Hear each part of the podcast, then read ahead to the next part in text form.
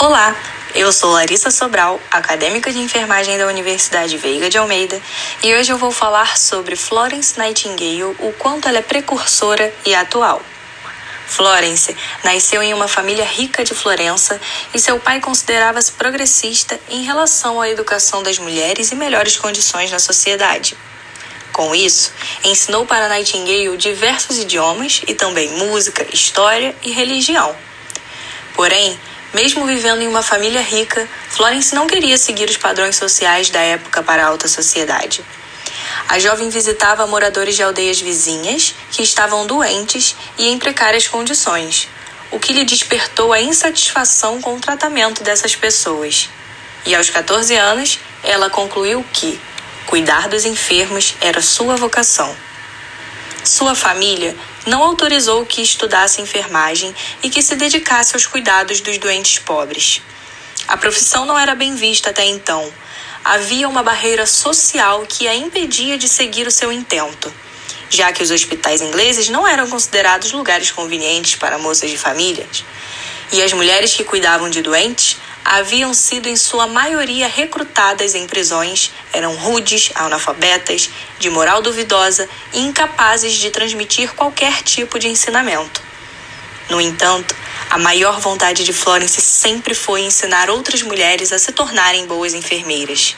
E por isso, indo contra parâmetros criados pela sociedade e indo contra a vontade de seus pais, que era que ela se casasse e construísse sua família, Florence venceu a resistência e foi autorizada a participar de instituições. Dentre tantas que passou, fazia registros e listas das atividades desenvolvidas e seus dons para pesquisa e tomadas de decisões facilitavam a análise de cada situação. Sendo assim, ela obtinha dados a partir das experiências que obtivera em cada local.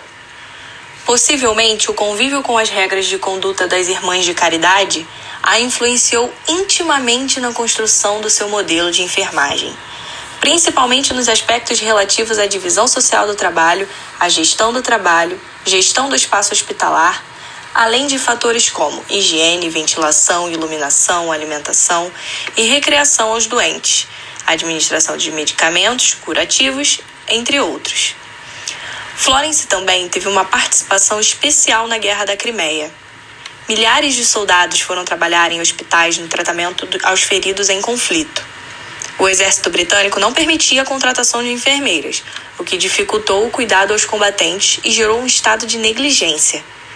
Devido às condições desumanas, o ministro foi muito pressionado pela opinião pública e teve que tomar iniciativa para tentar melhorar a imagem do exército britânico.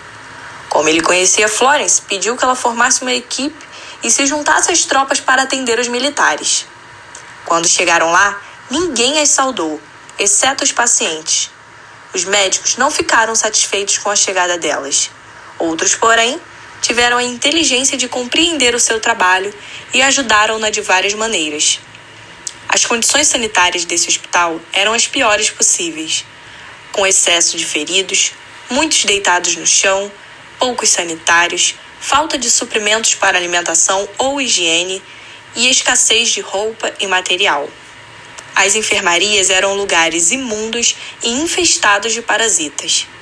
Careciam também de armações de cama, cobertores, lençóis, cadeiras, garfos, Florence, então, ordenou às suas enfermeiras que confeccionassem colchões forrados com palha, limpassem as enfermarias, solicitou escovões, pratos, bandejas, chinelos, bacias, toalhas, tesouras para cortar o cabelo dos homens, coisas essenciais e tão comuns de se encontrar em hospital nos dias de hoje.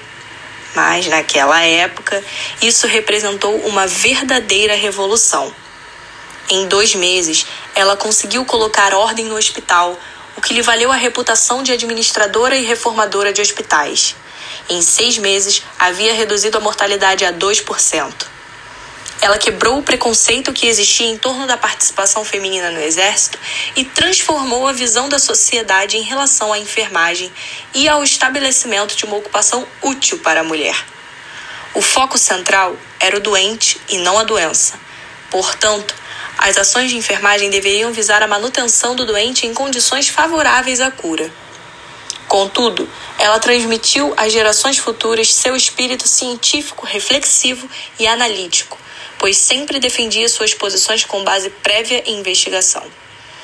Considerada a primeira enfermeira pesquisadora do mundo, ela mostrou a importância também de os enfermeiros manterem-se ligados às atividades políticas para conseguirem mudanças necessárias na realização de bons cuidados à saúde. Florence foi uma enfermeira estatística, reformadora social e escritora britânica. Foi uma mulher visionária, determinada, contestadora e questionadora que promoveu reformas consideradas surpreendentes nos hospitais militares no final do século XIX e início do século XX. Florence era muito à frente do seu tempo. Mostrou que a manutenção da saúde estava associada ao equilíbrio entre o ser humano e o ambiente que o circundava. Naquela época, já se preocupava com dimensões físicas, psicológicas e sociais do ser humano conferindo uma ação humanitária e holística, assim como atentava para o autocuidado, que era incentivado pelas enfermeiras sob um enfoque no processo de cuidar de si. O legado que Florence deixou para o mundo foi a sua dedicação à causa dos doentes e feridos e a transformação que promoveu no interior dos hospitais no intuito de priorizar a saúde dos pacientes. Ela fez história e seus ensinamentos e práticas atravessaram décadas até os dias de hoje. Florence está em cada pedacinho do cuidado com o paciente. Florence é precursora e atual. Obrigada por escutarem esse podcast e espero que eu tenha conseguido passar o quanto Florence e seus ensinamentos e práticas se fazem presentes até os dias de hoje.